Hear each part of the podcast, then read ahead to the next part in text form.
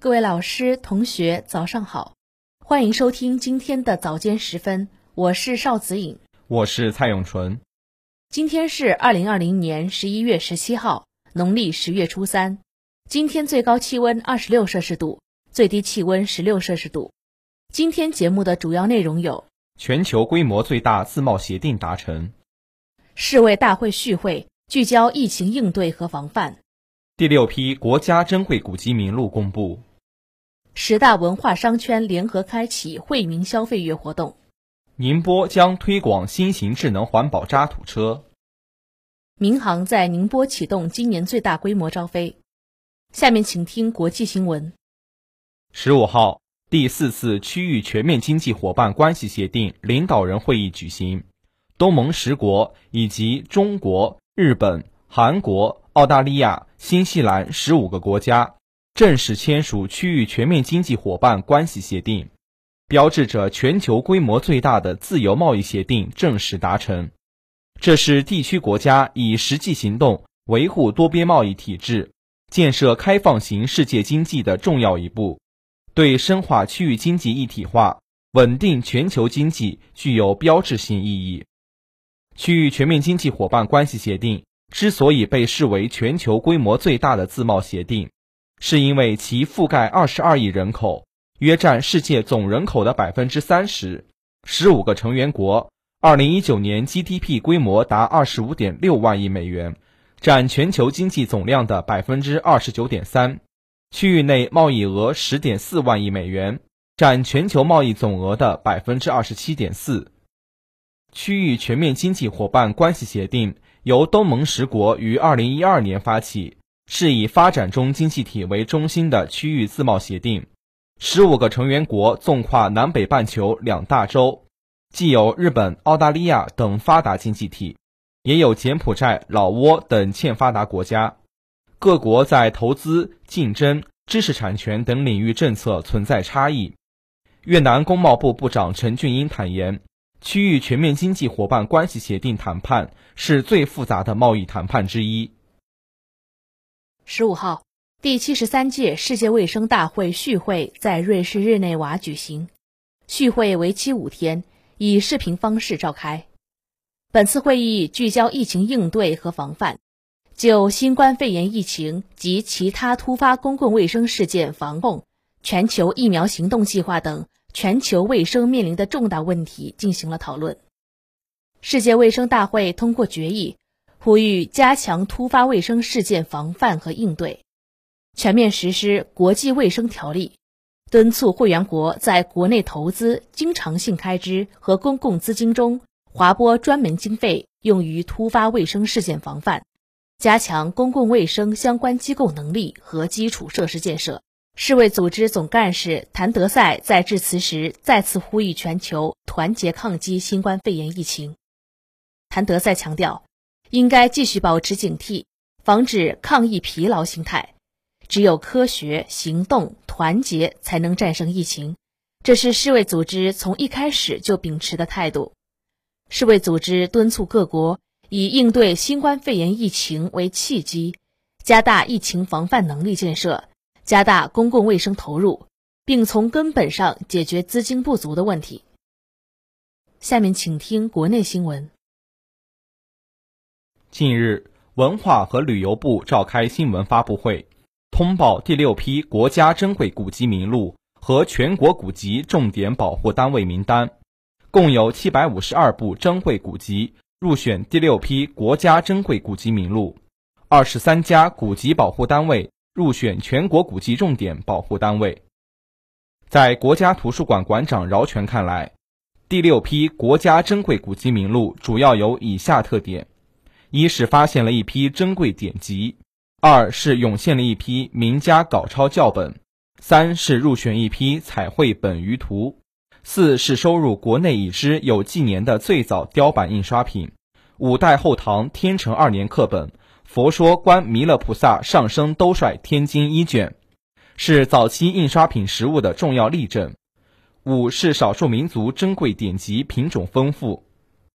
自二零零七年中华古籍保护计划启动实施以来，经过各方面的不懈努力，我国古籍保护工作取得瞩目成就，先后评选并公布了六批国家珍贵古籍名录，累计收入古籍一万三千零二十六部，命名了六批共二百零三家全国古籍重点保护单位。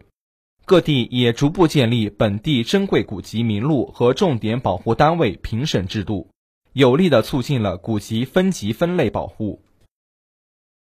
近日，第八届北京惠民文化消费季正式启动，精彩文化商圈暖冬惠民消费月活动。朝阳大悦城、前门天街等十大文化商圈将在未来一个月内推出一系列文化与商业融合的特色活动。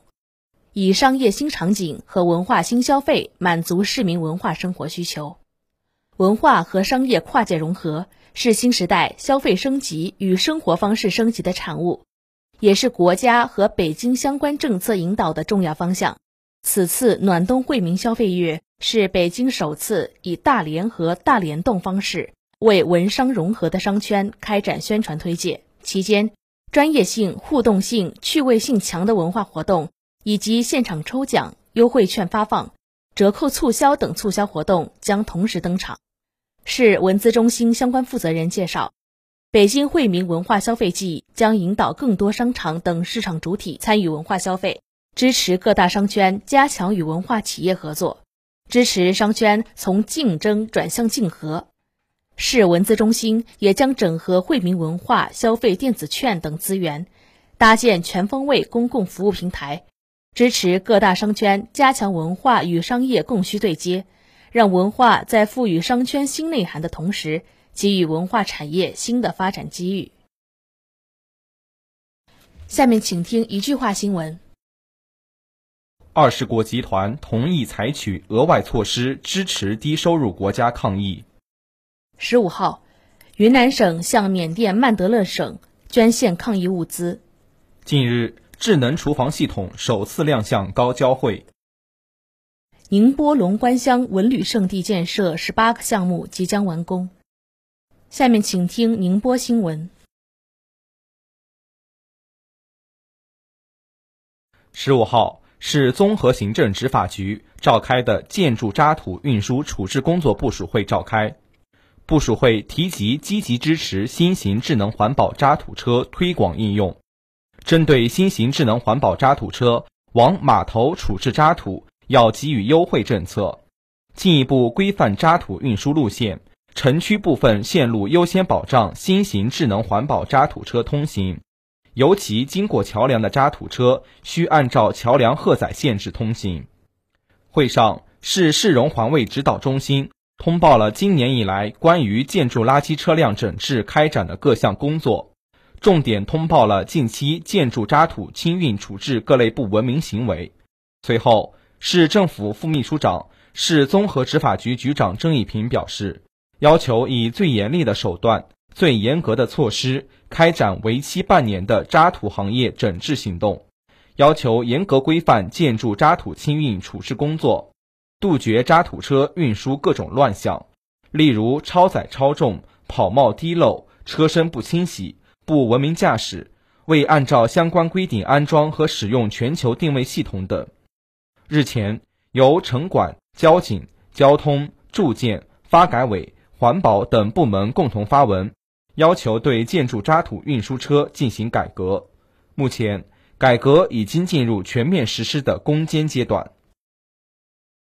近日，东航与中国民航飞行学院在宁波。针对高中毕业生，开启了今年飞行学员招生工作。在浙江地区，总共招收四十五人，学生毕业后从事民航客机飞行工作。这也是疫情发生以来，民航在宁波启动的首次大规模招收飞行学员。与往年最大的不同是，今年除了对同学们的身高、体重、视力、五官及体格进行筛选外，在初试中。还增加了机长面谈环节，由公司里经验丰富的机长组成选拔小组，对同学进行一对一面谈。东航浙江分公司安监部总经理、五星机长赵国兴表示，这是东航浙江分公司首次在招飞中引入机长面谈环节。这在国内民航业内也属于一种探索与尝试。如果在谈话中，机长明显觉得某位同学不适宜从事飞行工作，那么这位同学就将被淘汰。最终通过测试的学生将根据2021年的高考成绩择优录取，最终产生45名飞行学员送往指定的飞行学院深造。即使在这个阶段，仍有一成学员会因为种种原因被淘汰。这里是 FM 幺零零点五宁波大学广播台。以上是今天早间十分的全部内容。本次节目由潘静为您编辑，蔡永纯、邵子颖为您播报的。感谢收听，欢迎您继续收听本台其他时段的节目。